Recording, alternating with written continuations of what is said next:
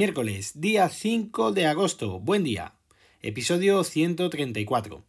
Hoy hace 14 años que me casé con mi señora esposa, por lo tanto estamos de celebración. Vamos a lo que tenemos que ir.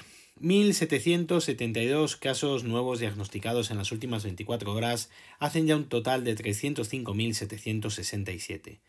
El detalle de estos 1.772 casos es de 614 en Aragón 539 en Madrid, 146 en Cataluña, 89 en la Comunidad Valenciana, 85 en Andalucía, 70 en Navarra, 52 en Castilla y León, 48 en Murcia, 37 en Cantabria, 21 en Extremadura, 20 en Galicia, 16 en Canarias, 14 en Asturias y Baleares, 4 en Melilla y 3 en La Rioja. Cero casos, solo ha comunicado Ceuta y hoy tanto Castilla-La Mancha como País Vasco no han podido comunicar los datos por problemas técnicos. El 66% aproximadamente de todos los casos se los reparten Aragón y Madrid. Mala evolución de nuevo en la capital de España. Veremos cómo evoluciona. Los casos diagnosticados en los últimos 14 días han sido de 33.965 y en los últimos 7 días de 18.298. En cuanto a los casos diagnosticados con fecha de inicio de síntomas en los últimos 14 días, han sido de 10.498 y en los últimos 7 días han sido de 2.799. El número de casos que han precisado hospitalización con fecha de ingreso en los últimos 7 días han sido de 636, haciendo un total de 127.670. El número de casos que han ingresado en UCI con fecha de ingreso en los últimos 7 días han sido de 38, haciendo un total de 11.831.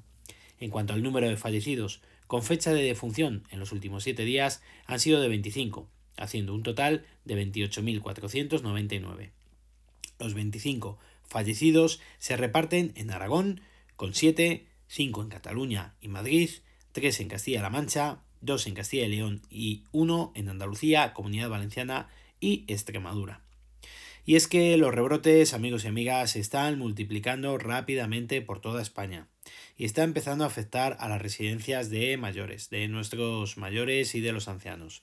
En San Martín de la Vega, en Madrid, por ejemplo, se han registrado un brote de 47 casos con, de momento, un fallecido. La residencia de mayores de Torre de Santa María, en Cáceres, se ha cerrado tras dar positivo un residente. Cataluña ha suspendido los ingresos las visitas y las salidas en residencias en seis zonas. Y en Soria se han cancelado las visitas de familiares. Y es que miréis por donde miréis, hay brotes por todos los lados. Cuatro nuevos brotes en Madrid. Repunte de casos en Aranda de Duero. Brote en San Rafael, Segovia. Con cuatro positivos y 25 en estudio en Zamora. En fin, que en todos los sitios cuecen habas. Tened mucho cuidado y sed muy responsables. Mascarilla, distanciamiento y lavado de manos. Evitad todo lo que podáis y entre todos podremos contenerlo. O eso espero, pero hay que ser muy cautos y sobre todo muy responsables. Vamos con el apartado de tecnología. Hoy ha sido el día de Samsung. Hoy han presentado de todo, de todo lo que se esperaba, sobre todo.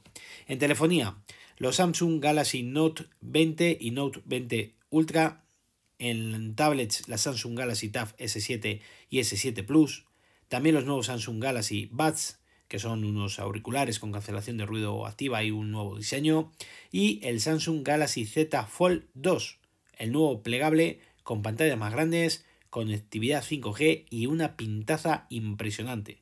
Ya me gustaría poderle echar el guante. Empecemos por los Galaxy Note 20. Bueno, os voy a comentar un poco por encima, porque seguro que escucharéis podcasts más especializados y que se detengan más. Os voy a contar lo que a mí particularmente me ha parecido más llamativo. De los Galaxy Note 20, por ejemplo, eh, os voy a hablar casi de lo que no tienen, que se presupone que vienen tope de gama, sobre todo por los precios. Pero hay cosas que no tienen. Por ejemplo, siendo Samsung, y cosas que yo no entiendo, siendo Samsung fabricante de pantallas, eh, no me entra en la cabeza como el Samsung Galaxy Note 20 tiene la pantalla con 60 Hz de refresco. El Ultra sí que viene con 120 Hz de refresco, pero el salto en precio, ya lo veréis al final, es muy importante. También trae el Ultra pantalla curva, pero yo casi prefiero la pantalla plana que trae el Galaxy Note 20. Las baterías tienen 4300 mAh el Note 20 y 4500 mAh el Note 20 Ultra. Ambos con carga rápida de 25 vatios, otra cosa igual. Le podrían haber puesto carga más rápida, la verdad, pero bueno, para baterías tampoco es que sea muy necesaria, yo creo. Los precios, pues hay una sustancial diferencia. El Note 20 estaría por 949 euros y el Note 20 Ultra por 1299. Siempre os hablo de los modelos base. También, como os comentaba, han presentado la Samsung Galaxy Tab S7 y S7 Plus, la tablet que rivaliza directamente con el iPad.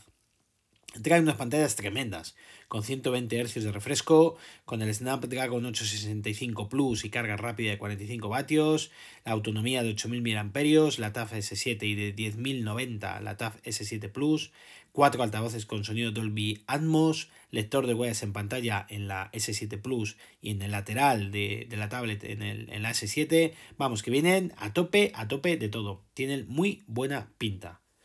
¿Qué más? Los auriculares que han presentado, los Samsung Galaxy Buds Live, les han llamado con cancelación de ruido, de ruido activa. Tienen un diseño que no dejará indiferente a nadie, con un buen precio, me parece a mí, de 189 euros, controles táctiles, autonomía de batería de hasta 7,5 horas con una sola carga y hasta 21 horas con ayuda de la cajita en donde los vamos a guardar, prometiendo además una hora de reproducción con tan solo 5 minutos dentro de ella. ¿Qué más han presentado? Pues a mí lo que más, eh, como dicen aquí los expertos hype, me ha levantado, que es el, es el Samsung Galaxy Z Fold 2. No se podrá ver o tocar hasta el 1 de septiembre, pero luce auténticamente espectacular con sus pantallas. Viene a tope de todo. Y con el cerrado, la pantalla al modo vertical la han ampliado hasta las 6,2 pulgadas, es decir, con el cerrado puedes hacer un uso perfecto del terminal. 7,6 con el abierto de pulgada de pantalla, ¿vale? Trae el Snapdragon 865 Plus también, con conectividad 5G, trae carga inalámbrica, carga inversa, NFC, lector de huellas lateral, altavoces estéreo, ¡buah! A tope, o sea, tiene que ser espectacular, la verdad. Se venderá solo en un único modelo, que será con 12 GB de memoria RAM y 512 GB de almacenamiento sin posibilidad de eh, añadirle una tarjeta SD para ampliarlo. De momento, el precio oficial no lo tenemos, así que habrá que esperar acontecimientos. En fin, amigos y amigas, mañana más y mejor. Si queréis contarme algo, lo podéis hacer al email elgafaspodcast.com o en Twitter como arroba elgafaspodcast. Recuerda visitar mi blog, os dejo la dirección en las notas del episodio. Un saludo a todos y gracias por vuestro tiempo.